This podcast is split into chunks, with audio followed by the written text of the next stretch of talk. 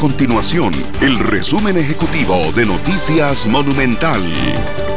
Hola, mi nombre es Fernando Muñoz y estas son las informaciones más importantes del día en Noticias Monumental. La Sala Constitucional condenó al Ministerio de Justicia por dejar que privados de libertad permanezcan más de 48 horas en las celdas de los tribunales de justicia. Los magistrados declararon con lugar un recurso de amparo presentado por el director del organismo de investigación judicial, Walter Espinosa, quien reclamó por la tardanza de justicia en ubicar a los reos en los centros penitenciarios. Según constataron los jueces, uno de los reos afectados por la tardanza del ministerio lleva más de ocho días en una celda sin las condiciones apropiadas. A raíz de esto, ordenaron al gobierno solucionar este y el resto de casos similares de manera inmediata.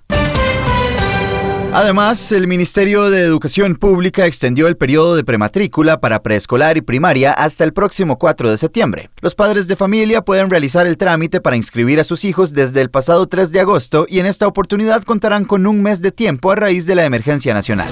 Estas y otras informaciones las puede encontrar en nuestro sitio web www.monumental.co.cr.